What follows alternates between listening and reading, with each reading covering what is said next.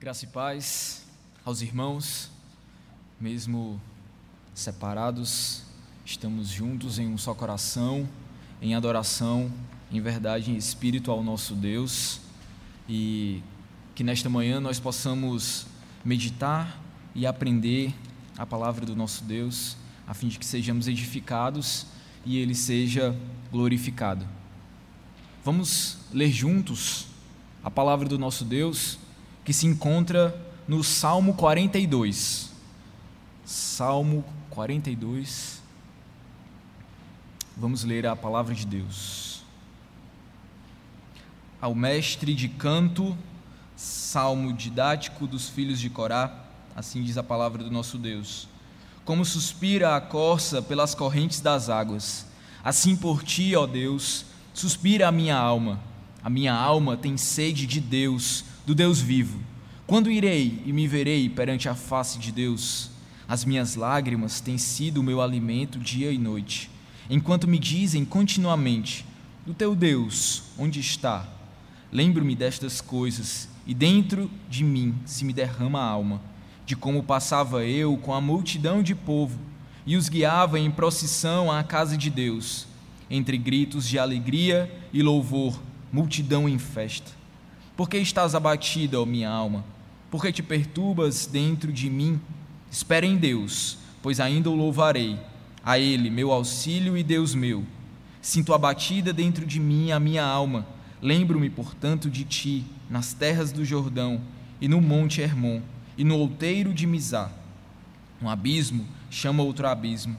Ao fragor das tuas catadupas, todas as tuas ondas e vagas passaram sobre mim Contudo, Senhor, durante o dia me concede a sua misericórdia, e à noite comigo está o seu cântico, uma oração ao Deus da minha vida. Digo a Deus, minha rocha, por que te olvidaste de mim? Por que hei de andar eu lamentando sob a opressão dos meus inimigos? Esmigalham-se-me os ossos, quando os meus adversários me insultam, dizendo e dizendo: O teu Deus, onde está? Porque estás abatido, ó minha alma? Porque te perturbas dentro de mim. Espere em Deus, pois ainda o louvarei, a Ele, meu auxílio e Deus meu. Amém. Senhor, nosso Pai, que o Senhor possa fazer com que o meu coração e a minha mente estejam direcionados pelo Teu Espírito Santo e que eu pregue a Tua palavra com fidelidade, naquilo que for verdadeiro, que sai dos meus lábios, que permaneça no coração dos meus irmãos. O que não for, que o Senhor faça com que não permaneça em nome de Jesus. Amém. O Salmo 42 é um salmo de exílio, muito provavelmente escrito pelo salmista, pelo rei Davi. Ele escreve em um momento onde se encontra distante do santuário de Deus, se encontra distante do templo, do lugar de adoração, do lugar onde Deus era adorado, era louvado e o seu nome era proclamado. Ali o salmista permanece distante da presença de Deus e nesse distanciamento tem a sua alma quebrantada, tem o seu espírito abatido e tem a sua tristeza proclamada. Agostinho de Hipona escreveu ah, A Cidade de Deus e nesse livro Agostinho fala de como a cidade de Deus permanecia e como a cidade dos homens era quebrada e não permanecia. Agostinho fala dessa cidade que não permanece, mas que o fiel entende que a sua esperança não está nessa cidade que se quebra, nessa cidade que se fragmenta. O fiel, o homem piedoso, ele tem a sua esperança no templo de Deus, ele tem a sua esperança na cidade de Deus, que permanece para sempre. Mas o ímpio, ele tem a sua esperança destruída, porque a sua esperança está colocada na cidade dos homens. E na cidade dos homens está fadada a se fragmentar, está fadada a ruir. O salmista coloca a sua esperança, e nós vamos ver isso durante a leitura e a pregação deste salmo. Ele coloca a sua esperança na cidade de Deus. Ele coloca a sua esperança no próprio Deus, que é o fundamento da sua cidade. Neste salmo, nós vamos ver quatro verdades. A primeira é o coração revelado diante do exílio.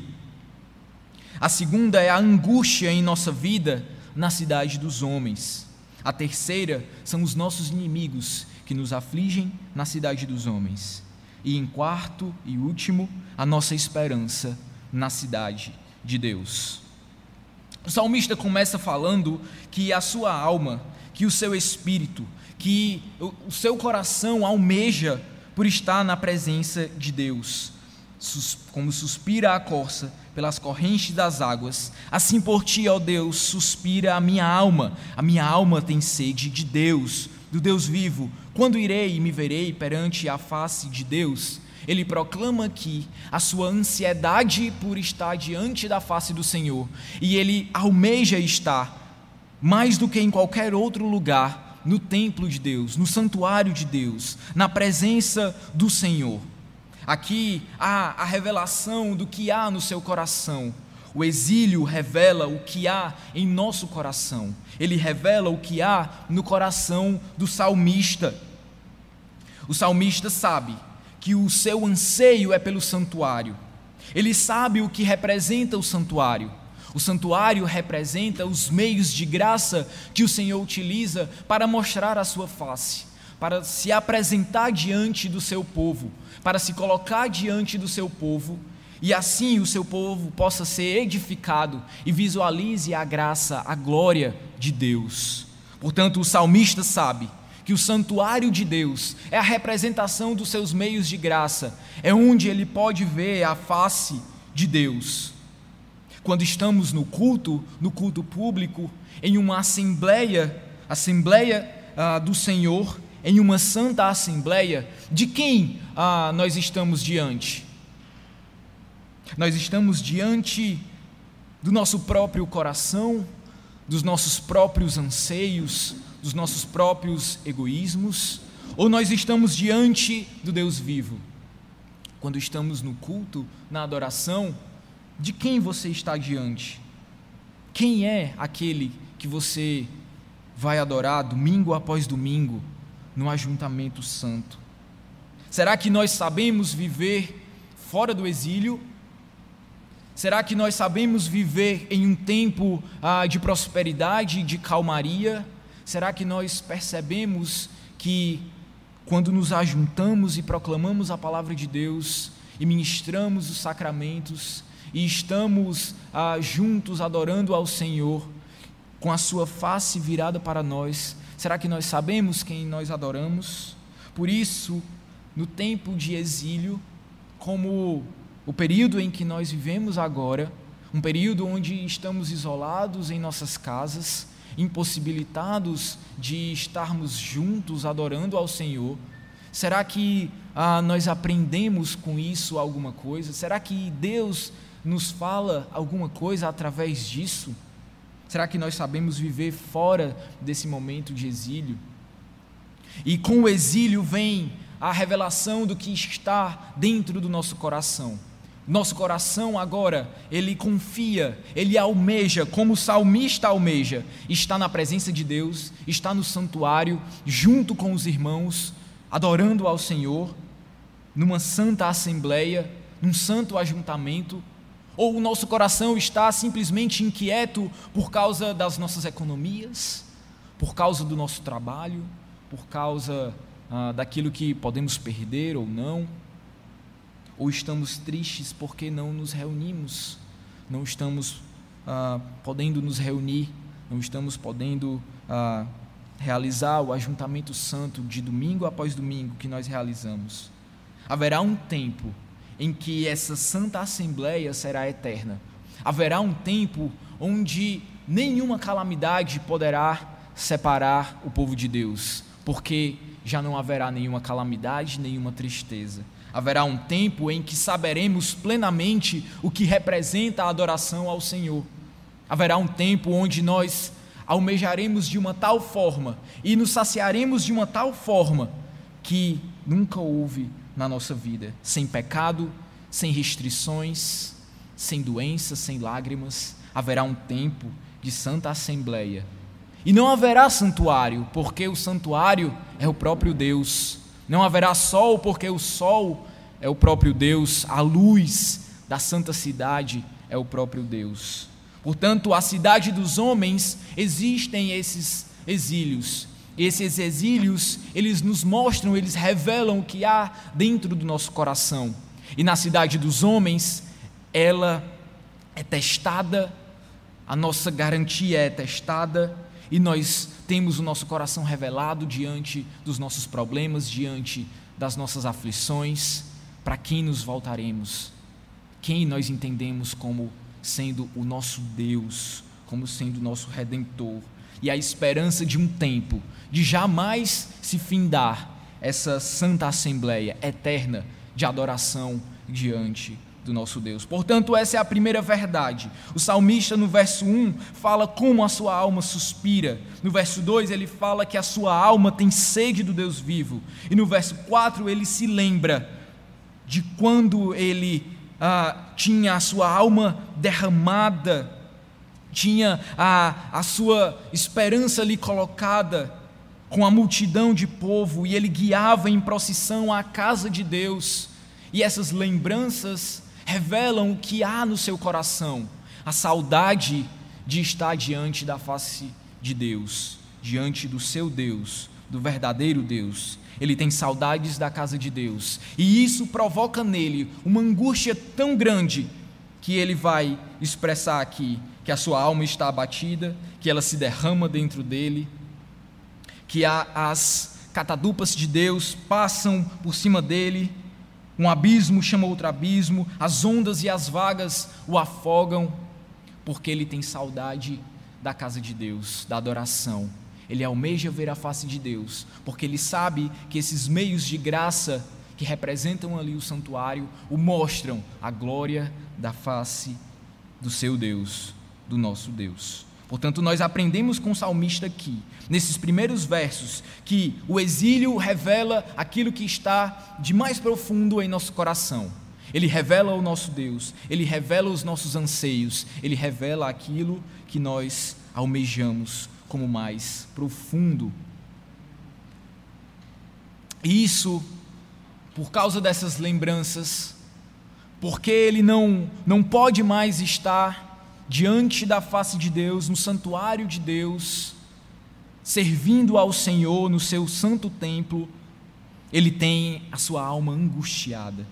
E aqui nós vemos o segundo ponto, em que a nossa angústia, a angústia da nossa vida, na cidade dos homens, ela é constante. Essa cidade que quebra, essa cidade que está fragmentada por causa do pecado, por causa dos nossos pecados, das nossas iniquidades, dos nossos ídolos, ela está fragmentada, mas ainda contém vislumbres de graça. O salmista ele intercala a sua tristeza com a sua esperança.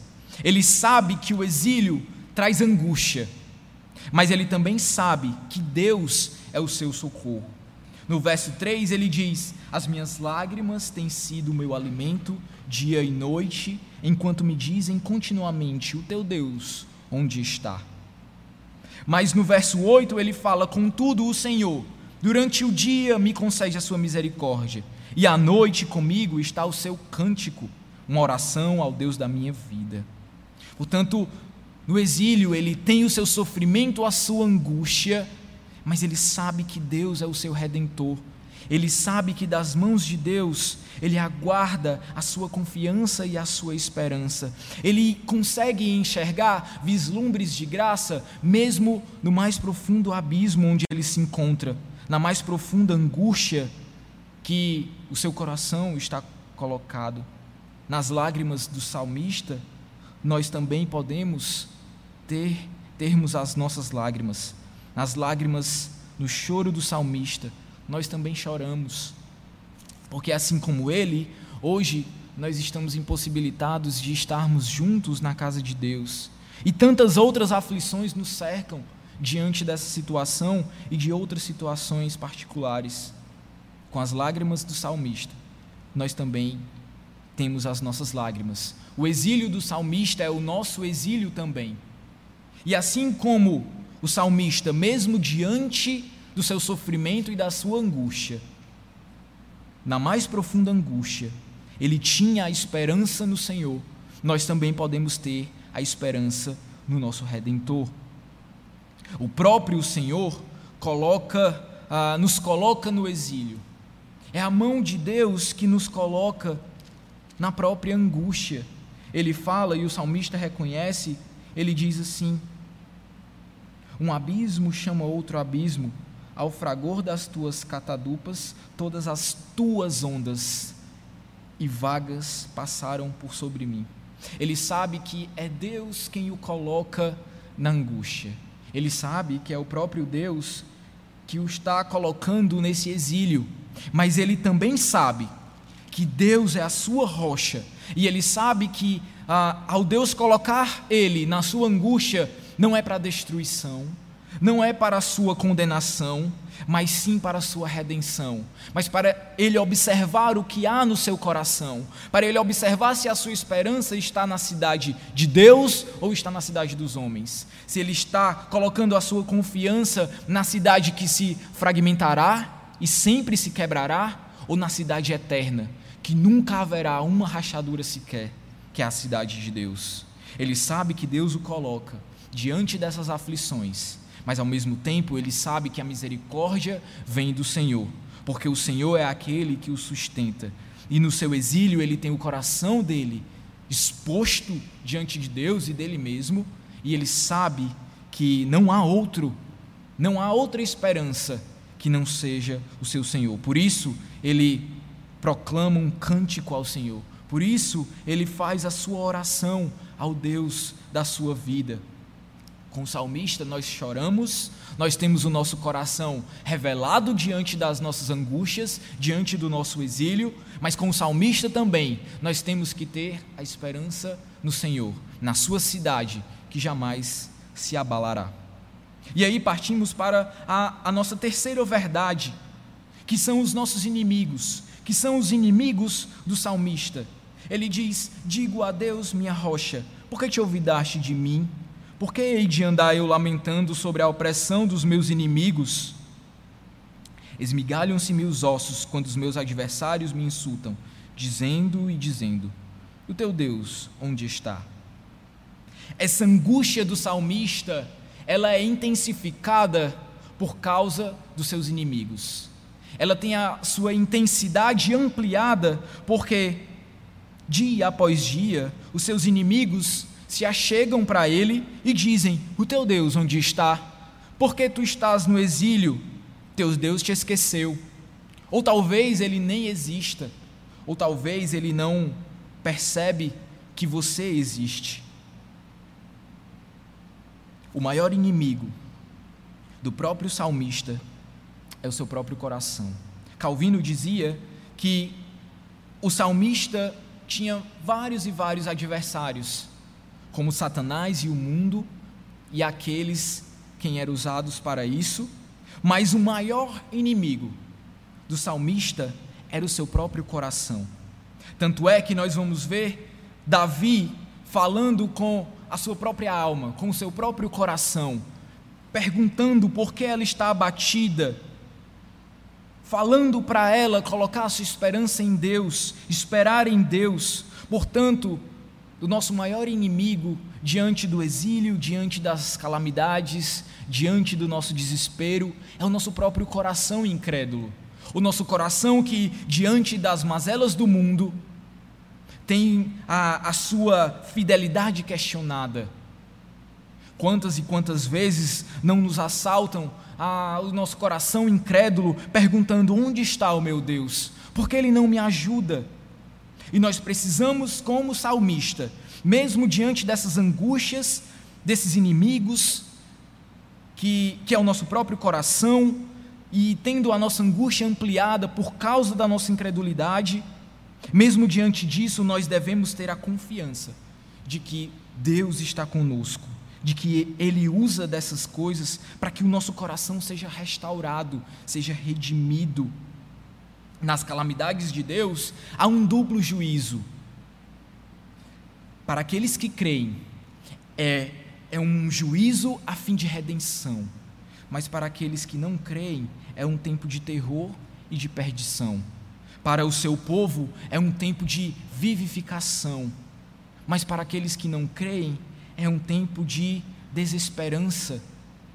É um tempo onde a cidade dos homens vai ruir e nenhuma esperança mais vai existir. Por isso que esses tempos são tempos de conversões. São tempos onde nós temos oportunidade de proclamar com fidelidade a palavra de Deus e fazer com que esses homens que ainda não creem no Senhor possam observar que as suas esperanças são vãs se não forem no Senhor. A sua esperança na política, nos governantes, na economia, na ciência, nos remédios, nessa hora não existe. Portanto, esse é o momento onde nós podemos e temos de proclamar a palavra de Deus com fidelidade, sabendo que Deus é a única esperança para este mundo caído para esta cidade fragmentada. É nessa hora onde Deus usa desses momentos para que a sua glória seja proclamada, para que a sua glória seja vista, para que o seu poder seja colocado diante dos homens e eles tenham seus corações redimidos, restaurados. Assim como aconteceu com os marinheiros, quando o profeta Jonas estava dentro da embarcação e Deus lança ah, o seu juízo por causa do pecado de Jonas, mas aquela tempestade não era para a destruição daqueles homens. Os homens viram sim o poder do Senhor, eles viram o que o Senhor poderia fazer com as suas vidas, mas ao visualizar é, essa força do Senhor, essa glória do Senhor, eles são levados para o Senhor, eles são redimidos pelo Senhor, eles têm os seus corações agora expostos diante do Deus vivo, daquele que criou os céus e a terra, e visualizando essa glória, eles se rendem ao Senhor e são redimidos. É tempo de conversão, é tempo de entendermos quem são os nossos deuses, quem são os nossos ídolos, se são os ídolos ou se é o Deus vivo, se são aquilo que a gente fabrica com as nossas próprias mãos, ou se é a cidade de Deus, a cidade do Deus vivo. E com essa pergunta, quem é o seu Deus, nós partimos para o quarto ponto e último. A nossa esperança em Deus e em Sua cidade. O salmista, no último verso, ele diz assim, para sua própria alma que está abatida: Espera em Deus, pois ainda o louvarei, a Ele meu auxílio e Deus meu. Em quem nós confiamos? Em quem nós esperamos? Será que nós esperamos nas nossas próprias mãos, nas nossas próprias habilidades, naquilo que Deus nos deu como dom? Será que nós confiamos nos nossos governantes, nos homens que nós colocamos como liderança das nossas nações? Será que nós confiamos no dinheiro que a gente tem e que em um momento desses pouco serve de ajuda? Nós vemos vários países ricos padecendo por causa de um vírus. Nós sabemos, como Agostinho sabia, que não importa aquilo que nós façamos, dessa, ah, desse anseio de restaurar o Éden com a nossa própria força. Agostinho sabia que a cidade iria se fragmentar, vez após vez, porque ele sabia que a esperança do homem piedoso estava na cidade de Deus, estava no próprio Deus. Domingo passado nós assistimos à pregação do nosso pastor, reverendo Edenildo, e ele contando sobre a sua o seu tempo de doença. E em um determinado momento, ele fala que houve um tempo em que ele esperou na medicina. Mas agora, a sua esperança não estava mais na medicina. A sua esperança estava no Deus vivo e na sua misericórdia. Assim como o salmista, reverendo Ednildo entendeu que somente o Deus verdadeiro, a cidade de Deus, a cidade que foi edificada pelo próprio Deus, a cidade que tem como a sua rocha, a sua pedra angular, o próprio Cristo, jamais ruirá. mas a cidade dos homens não é como a cidade de Deus. Nós não podemos esperar outra coisa senão a ruína na cidade dos homens, mas a cidade de Deus jamais se abalará. Por isso, como salmista e como reverendo Ednildo, nós precisamos colocar em nossos corações a esperança no Deus vivo e na sua misericórdia. Espera em Deus, pois ainda o louvarei, a Ele, meu auxílio e Deus meu. Amém.